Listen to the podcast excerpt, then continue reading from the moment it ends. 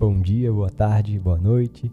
Eu não sei qual horário que você está me ouvindo, mas eu sei que o Senhor é livre para falar o seu coração se você se permitir. Então, se permita ouvir a voz de Deus e se permita ser conduzido pelo Espírito Santo, porque Ele é quem trabalha dentro de nós, Ele é quem trabalha no nosso interior. Eu já falei sobre a minha conversão, já falei sobre o meu chamado, já falei sobre os meus sonhos, já falei sobre a Jocum, Jovens com a Missão, já falei sobre o CTMDT, o tempo que eu pude viver na presença de Deus ali em Minas Gerais. E agora eu quero falar sobre a missão Avalanche. Eu não sei se você conhece, Andréa Vargas, na internet ou das redes sociais, mas vale a pena você procurar entender mais sobre esse assunto que tanto influencia na nossa vida, tanto influencia nas nossas decisões e na nossa vida espiritual com Deus. Nós precisamos cada vez mais ter coragem de atender ao chamado do Senhor, de nos conhecer e conhecer a Deus. Esse processo de autoconhecimento é muito importante, porque quanto mais a gente se aproxima de Deus, mais Deus nos revela quem nós somos de verdade. Quanto mais nós nos afastamos dele, mais a gente se engana sobre a nossa verdadeira identidade. Então, se você quer se conhecer de fato, quer descobrir a sua verdadeira identidade em Deus, você precisa estar cada vez mais perto de Deus.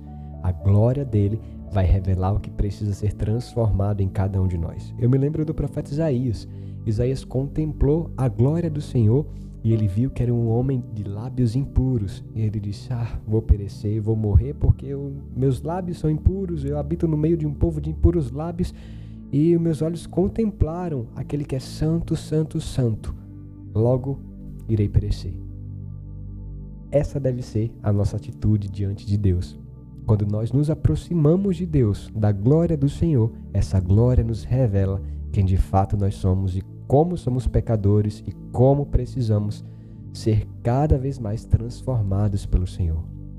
A igreja não vai transformar o seu interior, uma denominação, uma religião não vai te transformar. O que te transforma é o Evangelho de Cristo. O que te transforma é o Espírito Santo. O que te transforma é de fato você crer em Jesus e nascer de novo. Se você não nascer de novo, você não vai ser transformado. Deus vai pegar você que está sem forma e vazio, Deus vai pegar você que está morto espiritualmente e vai te dar a vida. E quando ele te dá a vida, aquilo que antes era sem forma e vazio, agora vai ser restaurado, vai ser organizado, vai ser limpo, vai ser trabalhado para se tornar algo belo que se pareça cada vez mais com Jesus. Foi assim que eu cheguei no Avalanche, com meu coração destruído, com a minha identidade precisando ser restaurada no Senhor, para que eu pudesse de fato me ver como Deus me vê e viver aquilo que o Senhor tem planejado para mim. Eu hoje só tenho 29 anos, mas como a gente não sabe quanto tempo a gente tem de vida, nós precisamos dar o nosso máximo e o nosso melhor no agora. Foi isso que eu fiz. Eu tranquei o CTMDT, eu fiz um ano CTMDT no ano de 2014 em 2015 eu digo, não, eu vou pro Avalanche, eu vou para base missionária, trabalhar com missões urbanas, me conhecer, falar sobre aconselhamento, falar sobre sexualidade, porque é o que de fato preciso para transformar meu interior, para transformar meu coração e de fato me entender e entender a Deus.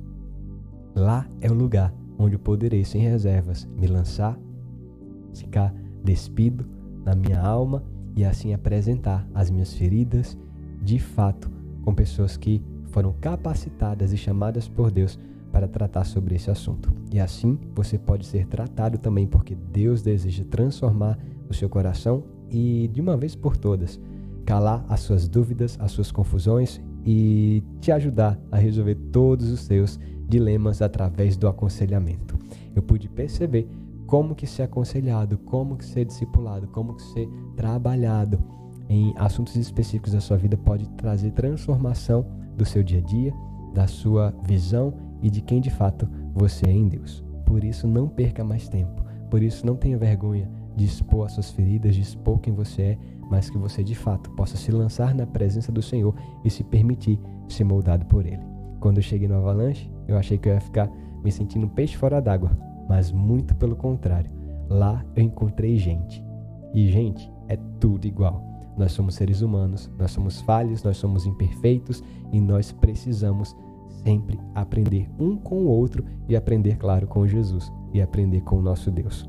E ali, todas as pessoas que estavam naquela turma conhecer melhor a Jesus, pôde conhecer melhor sobre a graça de Deus, o favor imerecido do Pai que nos alcança e nos transforma. Se estamos vivos, é por conta da graça de Deus. A palavra diz que as misericórdias do Senhor são a causa de não sermos consumidos, porque as suas misericórdias não têm fim, elas se renovam todas as manhãs. Lá em Lamentações, capítulo 3, você vai ler sobre isso.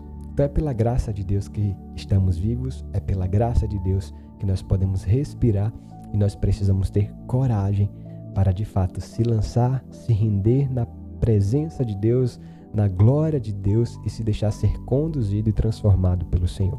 Por isso, eu queria compartilhar com você esse texto de Josué capítulo 1, que diz assim: Ser forte e corajoso, porque tu farás este povo herdar a terra que sob juramento prometi dar a seus pais. Tão somente ser forte e muito corajoso, para teres o cuidado de fazer segundo toda a lei que o meu servo Moisés te ordenou. Dela não te desvies, nem para a direita, nem para a esquerda, para que sejas bem-sucedido por onde quer que andares. Não cesses de falar deste livro da lei, antes medita nele dia e noite, para que tenhas cuidado de fazer segundo tudo quanto nele está escrito. Então farás prosperar o teu caminho e serás bem-sucedido. Não te mandei eu ser forte e corajoso? Não temas nem te espantes, porque o Senhor teu Deus é contigo por onde quer que andares. Então, essa palavra veio fortemente ao meu coração e eu precisei de força e coragem para de fato me lançar na presença de Deus, participar daquela escola de sexualidade e aconselhamento e ali tratar todas as feridas do meu coração, todos, tudo aquilo que estava mal resolvido. Eu precisava resolver em Deus, para que nele eu pudesse achar graça e achar vida e ser livre de uma vez por todas de tudo aquilo que me limitava de estar sendo conduzido por Deus ao centro da vontade do Senhor. A, abertura da escola foi impactante porque cada um ali que estava presente contou as suas histórias, contou os seus dilemas, contou as suas crises e o que de fato veio procurar na, na escola Avalanche, né, na escola de missões.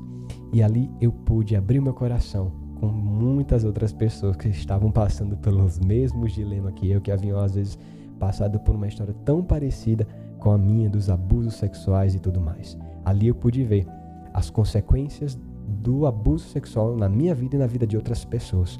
O quanto a pessoa que passou por esse sofrimento, por essa violência, muitas vezes se sente culpada, se sente suja, se sente merecida, tem complexo de inferioridade, se sente rejeitada, se sente menor que as outras pessoas e, e, procura preencher esse vazio, esse buraco no seu coração naquele que está perto ou então em algo que ela não pode ver, porque vai sarar a dor que ela viveu ela precisa do prazer, ela precisa de fato tapar aquele buraco que existe no seu coração para ser transformado, para dar uma sensação de alívio. Só que depois que passa aquela alegria passageira, o vazio volta e está lá tudo de novo. E está lá dentro do seu coração o vazio pulsando e querendo se alimentar mais.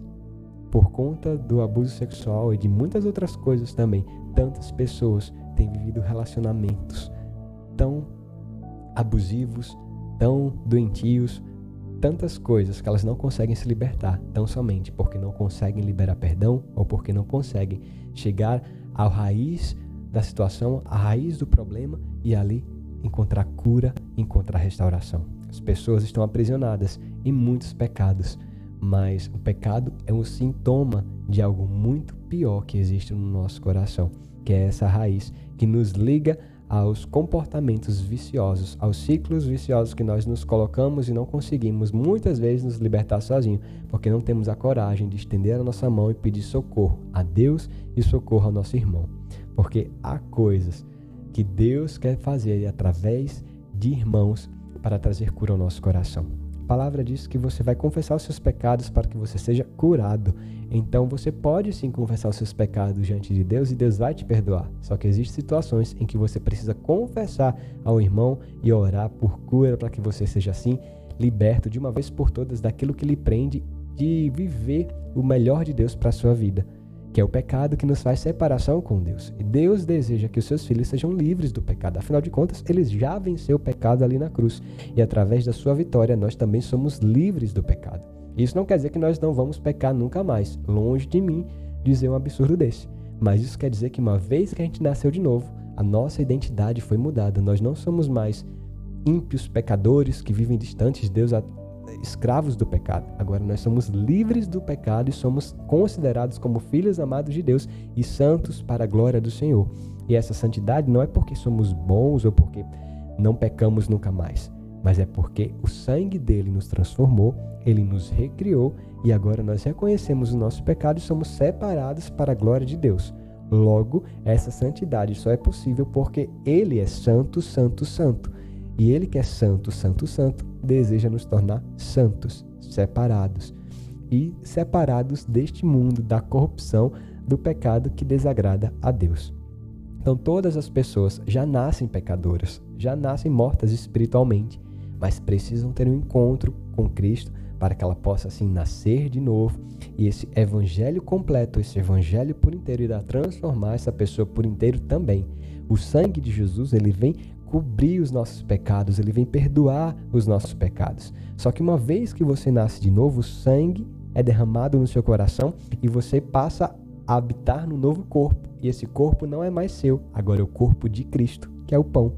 Então, logo quando você participa da ceia, ali está o símbolo do corpo de Jesus que foi entregue numa cruz e do sangue que foi derramado. E uma vez que você come do pão e bebe daquele sangue, você está dizendo: Eu sou um com Cristo.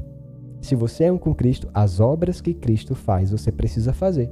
Se você é um com Cristo no seu corpo, logo você não é mais dono do seu corpo, mas ele vive através de você.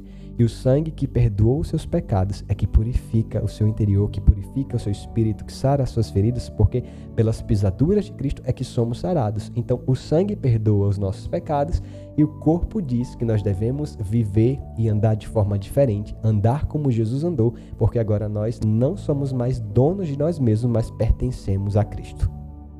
Então, esse é o evangelho por completo. Esse é o evangelho por inteiro. Tem igreja que vai pregar somente o sangue, focar no sangue. Você precisa pedir perdão pelos seus pecados, o sangue de Jesus perdoa seus pecados e tá tudo ótimo. E ali todo dia você continua pecando e todo dia você vai pedindo perdão e é isso aí. Então nunca você vai ser livre do pecado, porque você vai estar aprisionado nos seus pecados. Porque você acredita que o sangue de Jesus perdoa seus pecados, então você continua pecando os mesmos pecados todos os dias, o resto da sua vida, achando que porque o sangue de Jesus está disponível, tá tudo bem. E outras, muitas vezes, vão focar somente na parte do corpo, onde você precisa mudar o seu comportamento, mudar a, as suas vestes, mudar o seu modo de falar, mudar o seu modo de vestir, mudar o ambiente que você anda, e ali esquece da graça de Deus e vive um mundo totalmente legalista, onde você agora é santo e as outras pessoas são ímpias, pecadoras e você não deve se misturar com elas. Meu Deus do céu, que engano! O evangelho completo ele muda o nosso coração, ele perdoa os nossos pecados, mas ele muda também o nosso estilo de vida. E nós vamos cada vez mais nos parecer com Jesus e em humildade nos tornarmos seres humanos como Jesus era ser humano. O Evangelho não vem nos transformar em seres super espirituais e divinos. Agora seremos angelicais. Não, nada disso. O Evangelho veio transformar a nossa morte em vida para que possamos ser seres humanos segundo a vontade de Deus. Se Deus quisesse que você fosse um anjo, ele ia criar você um anjo, não um ser humano. Logo, uma vez que você conhece o Evangelho de Cristo, você vai se tornando cada vez mais humano. E esse humano, cada vez mais, como o homem que foi Jesus. Porque ele foi o segundo Adão, ele foi o último Adão. Somente Adão e Jesus tiveram essa oportunidade de ser o, o homem de fato criado, gerado por Deus com o sopro do Espírito para viver plenamente a sua humanidade. Nós não.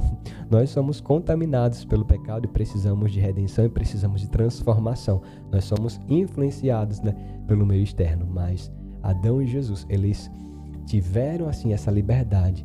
Um se deixou influenciar pelo pecado e o outro não se influenciou. Um caiu, mas o outro levantou. Um morreu, mas o outro é a ressurreição e a vida. E em Jesus, que é a ressurreição e a vida, nós somos transformados, nós somos mudados e é nele que você pode abandonar todos os seus pecados. Não importa a sua história, não importa o que lhe causaram, não importa o que você fez. Em Jesus você é transformado. Não importa se você é homem, mulher, se você é branco, se você é negro, não importa se você é jovem, se você é velho, não importa se você veio da prostituição, veio da homossexualidade, da bissexualidade. Hoje existe tantas nomenclaturas para isso, mas não importa o que você fez ou deixou de fazer.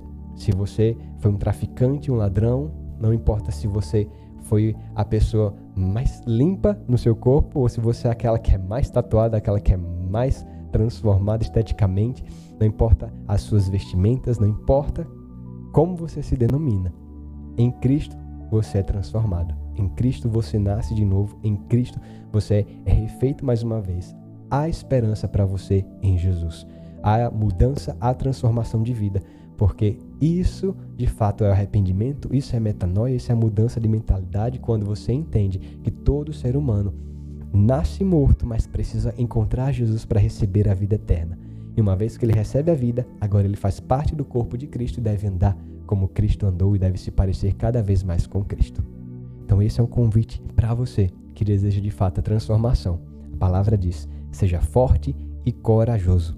Seja transformado pelo poder de Deus, porque o Senhor, ele restaura todas as coisas. Deus restaura o seu corpo, a sua sexualidade, a sua identidade, toda a sua vida, para que você possa de fato crescer no conhecimento da graça de Deus e se tornar semelhante a Jesus sendo salvo pela graça do Senhor. Você vai ver que em Josué eles iam conquistar a terra prometida e eles precisaram passar por um processo até que eles conquistassem essa terra prometida. Eles primeiro precisaram espiar a terra.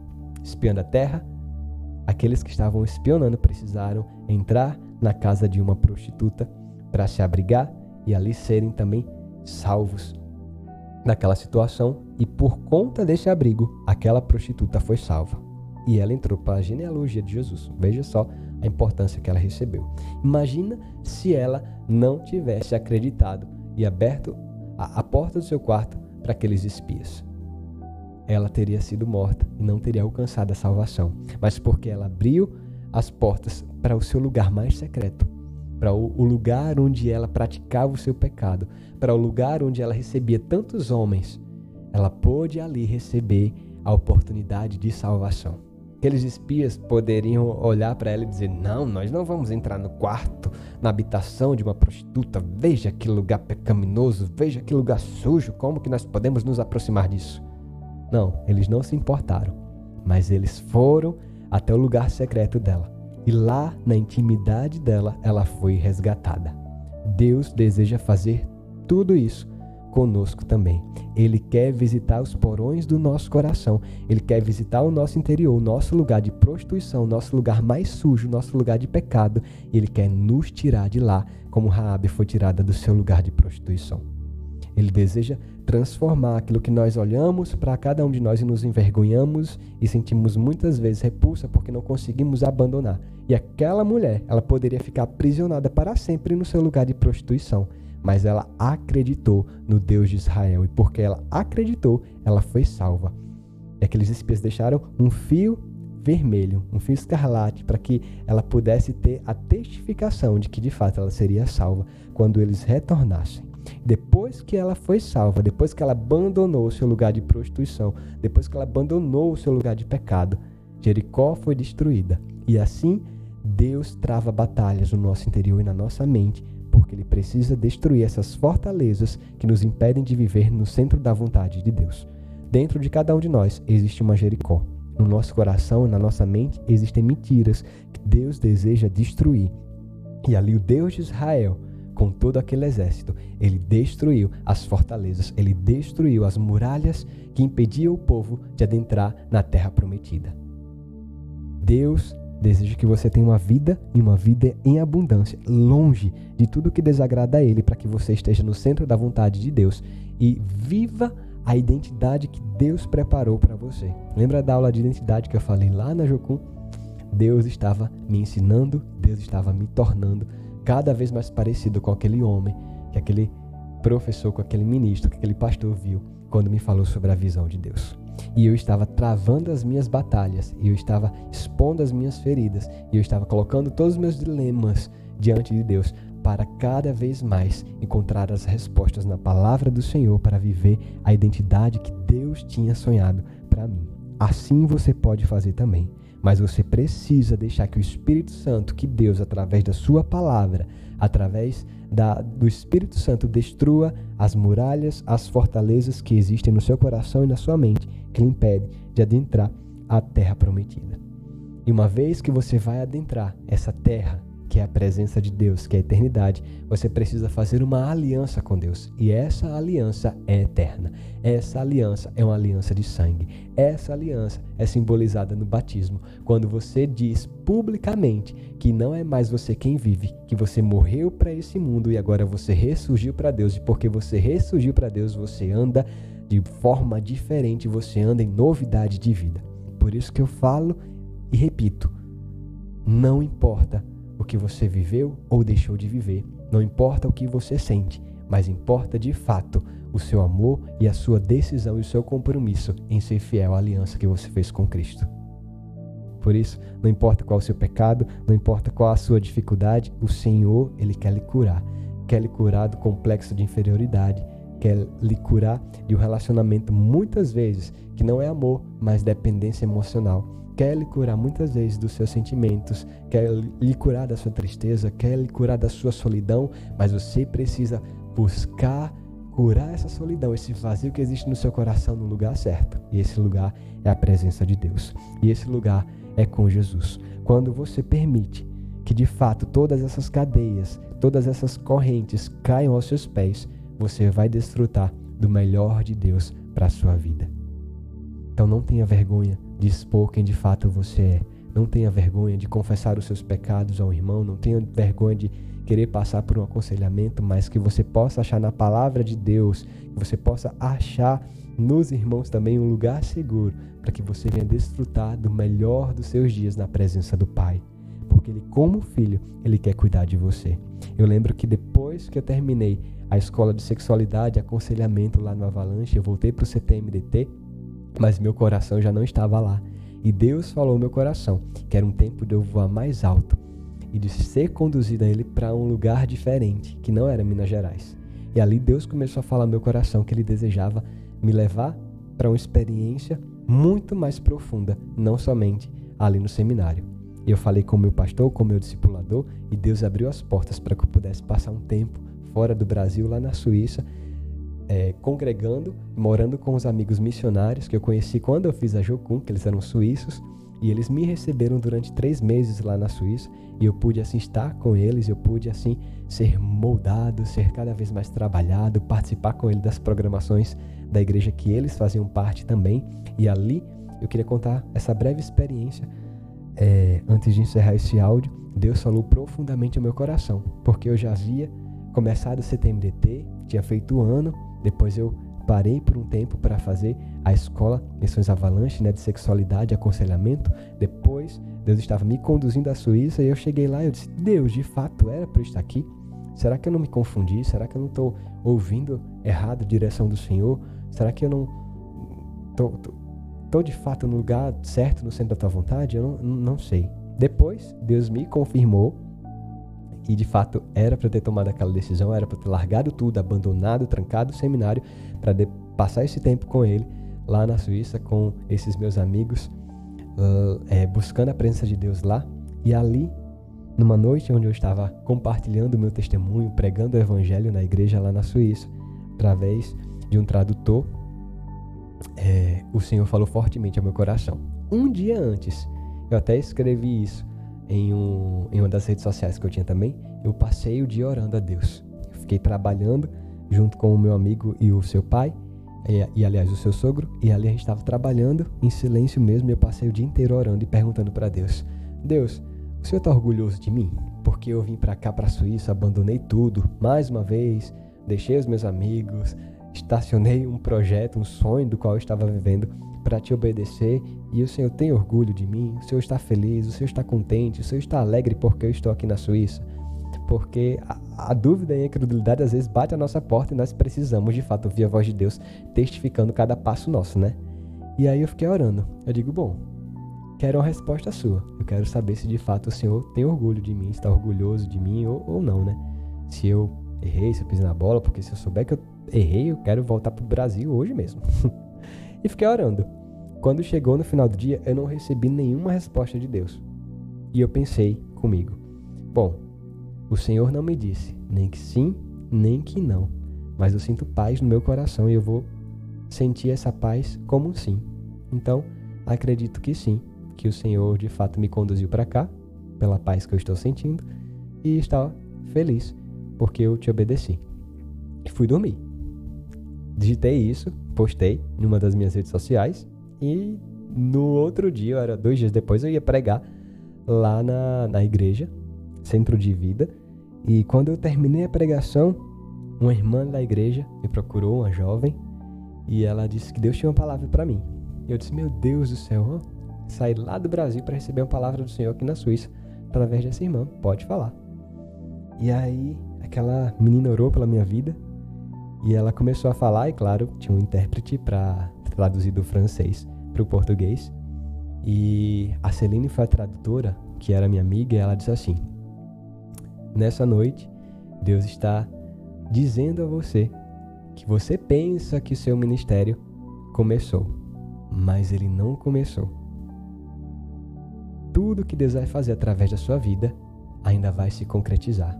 Você olha para a sua história e diz: Olha, onde eu cheguei, estou aqui na Suíça, Deus tem feito coisas lindas através de mim, na minha vida, e glória a Deus. Mas o que Deus está te dizendo essa noite é que nem começou aquilo que Ele vai fazer através de você.